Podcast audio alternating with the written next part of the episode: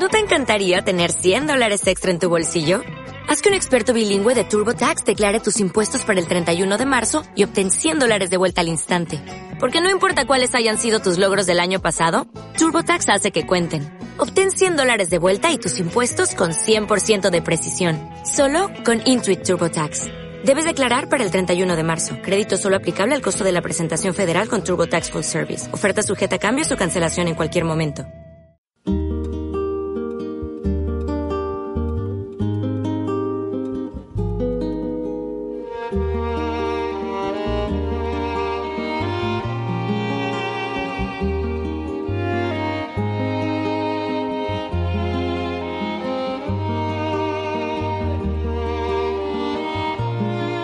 La palabra del Señor permanece para siempre, con el propósito de que el siervo de Dios esté completamente equipado para toda buena obra.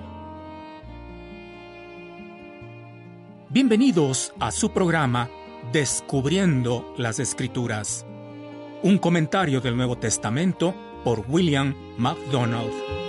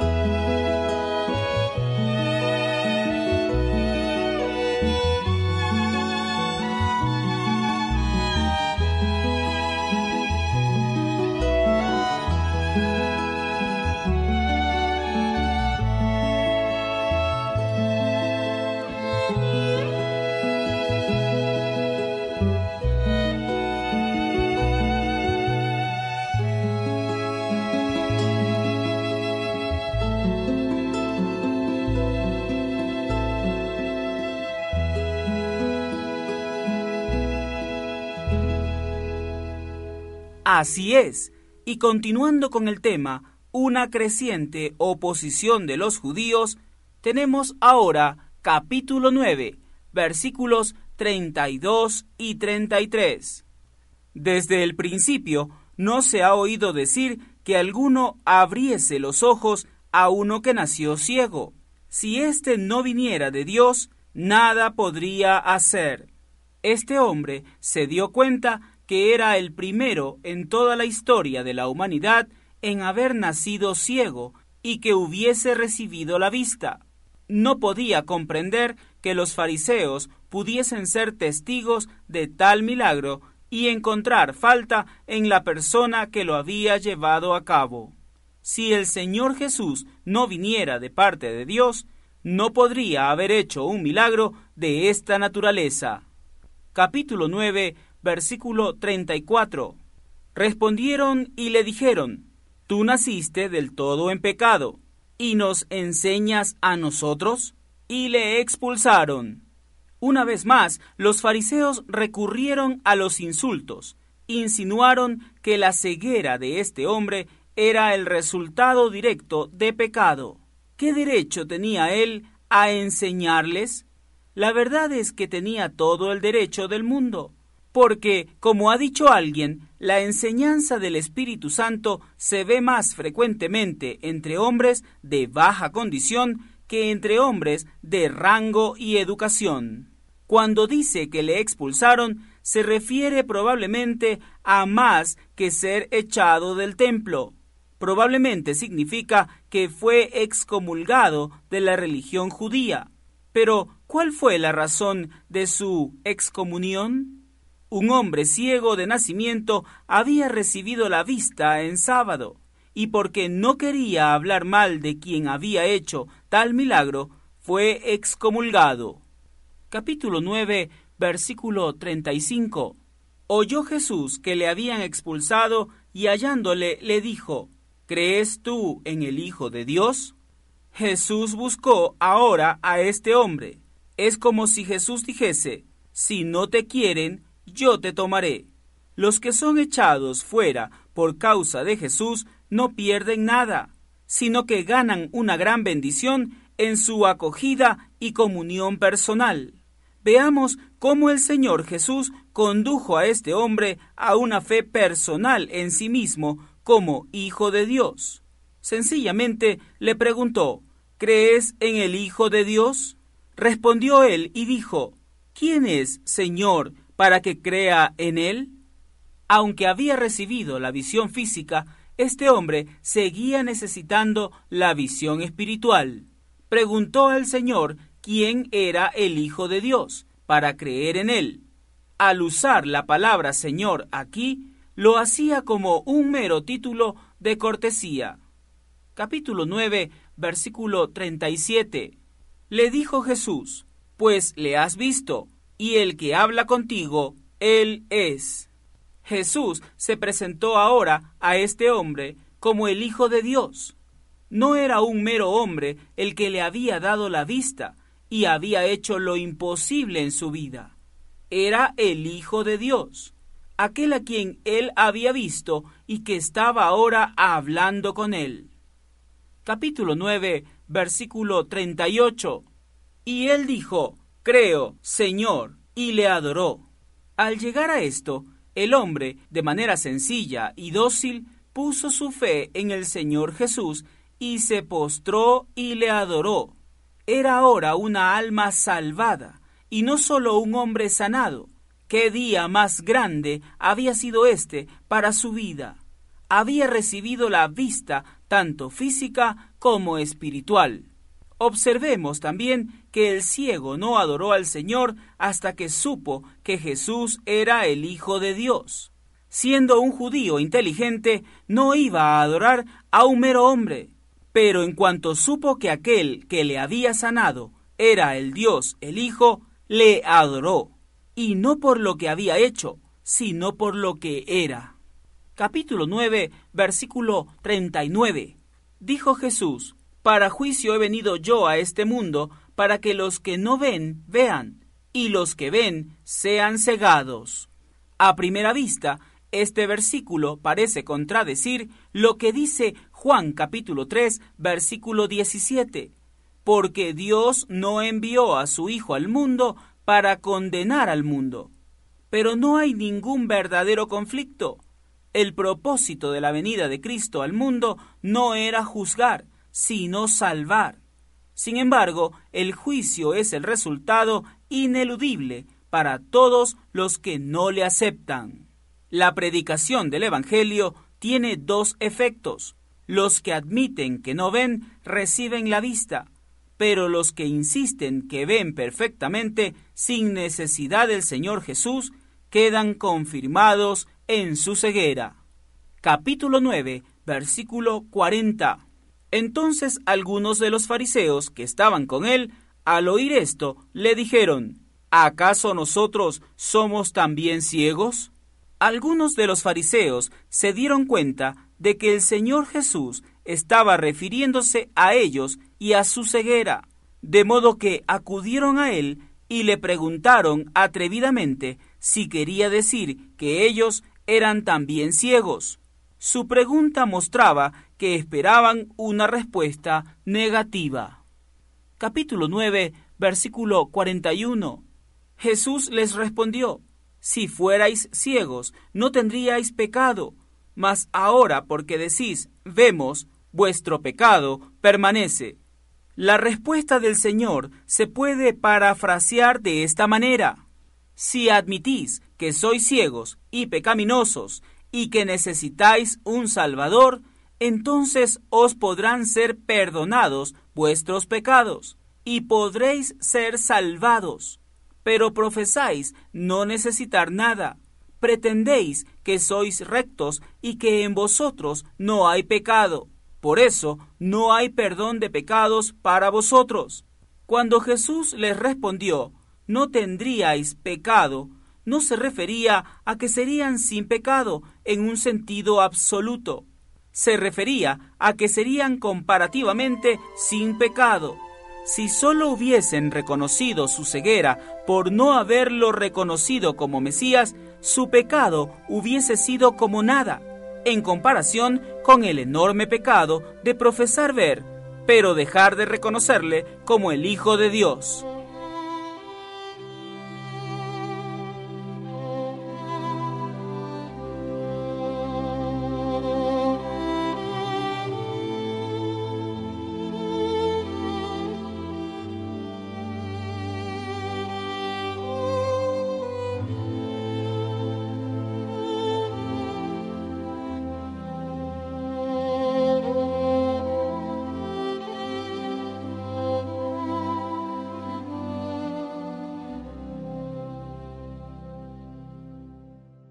Y continuando con la división del bosquejo, tenemos ahora K.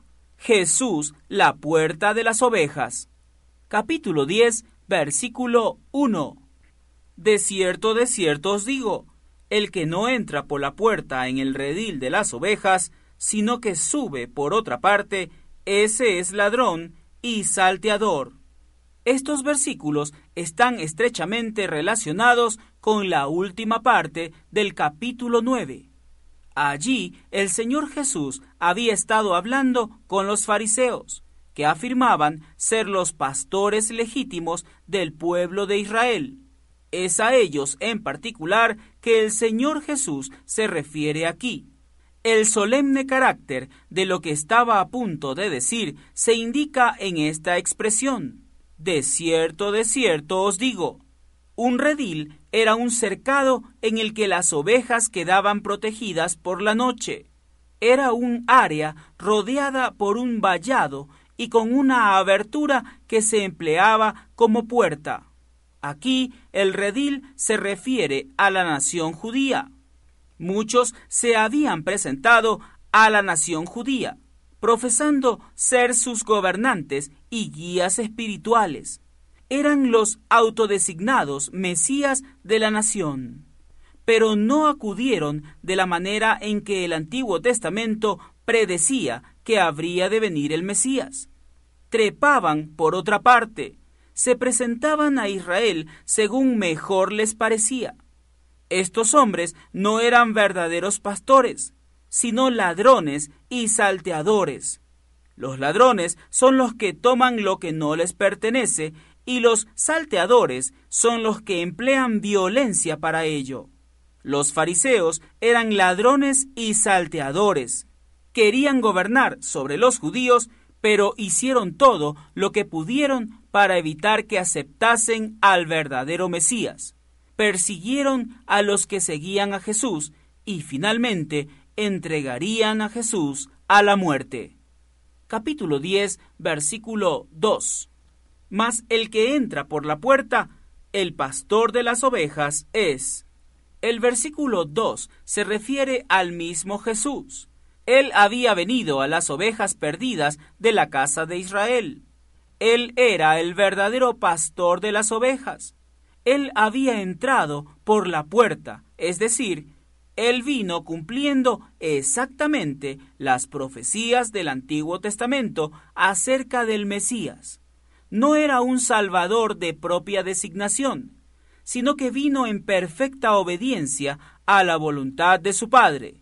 Él cumplió todas las condiciones. Capítulo 10, versículo 3.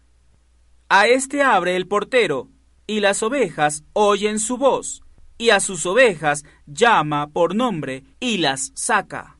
Hay un desacuerdo considerable acerca de la identidad del portero en este versículo. Algunos piensan que esta expresión hace referencia a los profetas del Antiguo Testamento que predijeron la venida de Cristo. Otros creen que se refiere a Juan el Bautista, por cuanto fue el precursor del verdadero pastor. Aún otros están igualmente seguros de que el portero en este versículo es el Espíritu Santo, que abre la puerta para la entrada del Señor Jesús en los corazones y vidas de los suyos. Las ovejas oyeron la voz del pastor, reconocieron su voz como la del verdadero pastor. Así como las ovejas literales reconocen la voz de su propio pastor, también había entre los judíos los que reconocieron al Mesías cuando apareció. A lo largo del Evangelio hemos oído al pastor llamando a sus propias ovejas por su nombre. En el capítulo 1 llamó a varios discípulos y todos oyeron su voz y respondieron. Llamó al ciego en el capítulo 9. El Señor Jesús sigue llamando a los que le quieren recibir como Salvador y el llamamiento es personal e individual. La expresión y las saca puede referirse al hecho de que a los que habían oído su voz, el Señor Jesús los sacó del redil de Israel. Estaban cerradas y limitadas. No había libertad bajo la ley. El Señor saca a sus ovejas a la libertad de su gracia. En el último capítulo, los judíos habían echado fuera al hombre de la sinagoga. Con ello, sin saberlo, habían ayudado a la obra del Señor. Señor Jesús, tú eres mi pastor, y a tu cuidado yo vivo tan feliz. Yo te conozco, pues tu voz oí pacientemente llamándome al redil. Mi pastor es Jesús, mi buen pastor es Jesús. Mi pastor es Jesús, mi buen pastor es Jesús. En sus hombros Él me lleva cuando yo cansado estoy. Mi pastor es Jesús, mi buen pastor.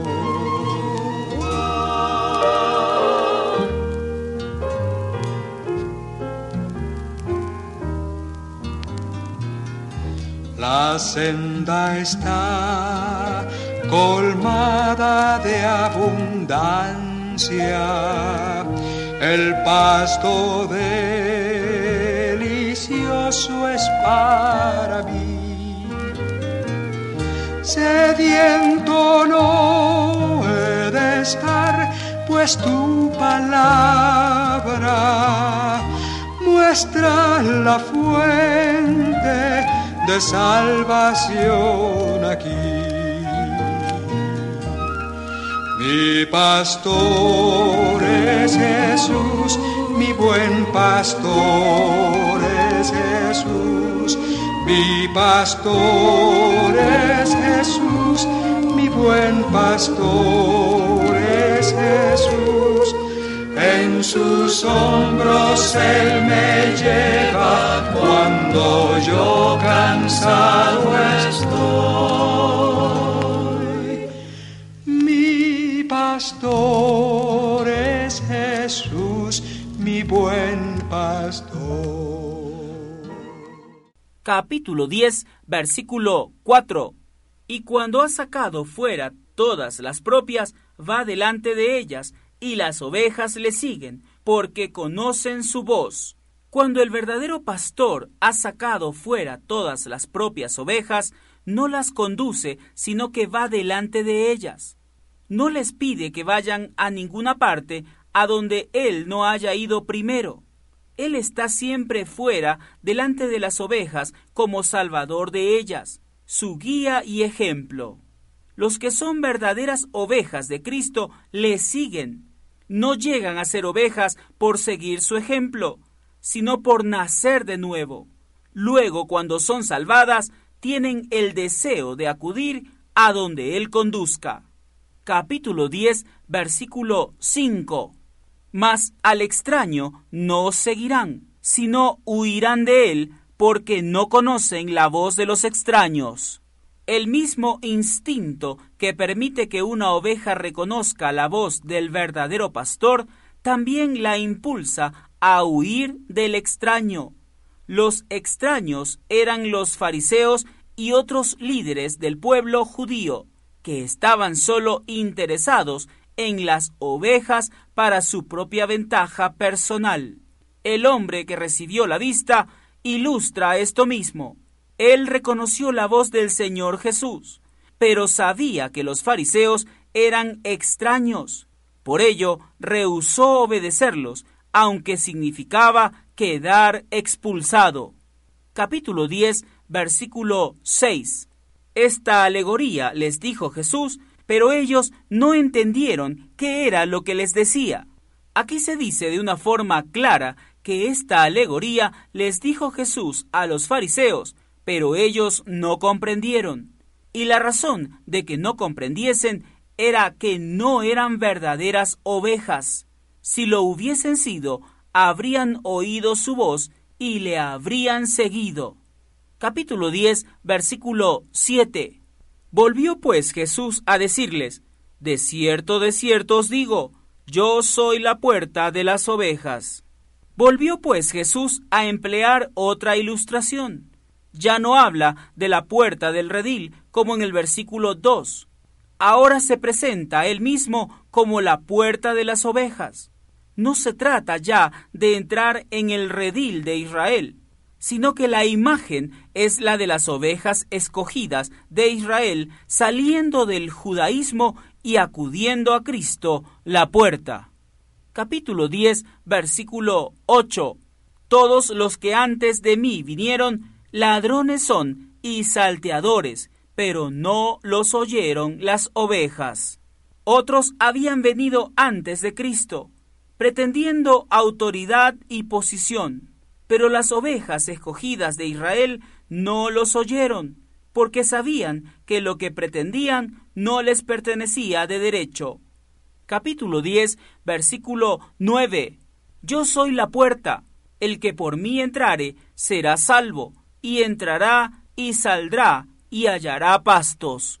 El versículo 9 es otro de aquellos deliciosos versículos que son tan sencillos que un alumno de escuela dominical puede comprender, pero que nunca ha sido agotado por los más eruditos académicos. Cristo es la puerta. El cristianismo no es un credo ni una iglesia, más bien es una persona, y esta persona es el Señor Jesucristo, el que entre por mí. La salvación solo puede ser recibida mediante Cristo. No sirve el bautismo, ni la cena del Señor. Hemos de entrar por Cristo y por el poder que Él da. La invitación es para todos. Cristo es el Salvador tanto de los judíos como de los gentiles. Pero para ser salva, la persona ha de entrar, ha de recibir a Cristo por la fe. Es un acto personal y sin él no hay salvación. El que entra es salvo de la pena, del poder y finalmente de la presencia misma del pecado. Después de la salvación, entrará y saldrá. Quizá el pensamiento sea que pasan a la presencia de Dios por la fe para adorar y luego salen al mundo para dar testimonio del Señor. En todo caso, es una imagen de una seguridad y libertad perfectas en el servicio del Señor. El que entre hallará pastos. Cristo no solo es el Salvador y quien da libertad, sino también el sustentador y saciador. Sus ovejas hallarán pastos en la palabra de Dios. Capítulo 10, versículo 10. El ladrón no viene sino para hurtar y matar y destruir. Yo he venido para que tengan vida y para que la tengan en abundancia. El propósito del ladrón es hurtar, matar y destruir viene con motivos puramente egoístas. Para conseguir sus propios deseos, querría incluso matar a las ovejas. Pero el Señor Jesús no acude al corazón humano con ninguna razón egoísta. Viene a dar, no a recoger. viene para que tengan vida y para que la tengan en abundancia. Recibimos vida en el momento en que le aceptamos como nuestro Salvador. Pero después de ser salvos, encontramos que hay varios grados de goce en esta vida. Cuanto más nos damos al Espíritu Santo, tanto más gozamos de la vida que nos ha sido dada. No solo tenemos vida entonces, sino que además la tenemos en abundancia. Siguiendo con la división del bosquejo, tenemos ahora L. Jesús, el buen pastor. Capítulo 10, versículo 11. Yo soy el buen pastor, el buen pastor su vida da por las ovejas. Muchas veces el Señor Jesús empleó la expresión yo soy, uno de los títulos de la deidad. Cada vez que la usaba, hacía una declaración de igualdad con Dios Padre. Aquí se presenta como el buen pastor que da su vida por las ovejas. Generalmente las ovejas habían de dar su vida por el pastor, pero el Señor Jesús murió por la grey. Tome en cuenta lo siguiente. Perdón nunca hay sin derramar la sangre, y Jesús, buen pastor, frente al enemigo a luchar, se dio a sí mismo en amor. Capítulo 10, versículo 12. Mas el asalariado, y que no es el pastor, de quien no son propias las ovejas, ve venir al lobo y deja las ovejas y huye, y el lobo arrebata las ovejas y las dispersa. Un asalariado es quien sirve por dinero. Por ejemplo, un pastor podría pagar a alguna otra persona para que cuidase de sus ovejas. Los fariseos eran asalariados. Sus intereses en las personas residía en el dinero que recibían a cambio. El asalariado era aquel de quien no son propias las ovejas. Cuando venía algún peligro, huía y dejaba a las ovejas en las garras del lobo. De esta manera, hacemos un alto en nuestro estudio. Esperamos que el mismo haya sido de gran bendición para su vida. Y recuerde, toda la escritura es útil para el hombre porque viene de Dios. Agradecemos su atención y le animamos para que nos sintonice en nuestro próximo programa y juntos continuemos descubriendo las escrituras.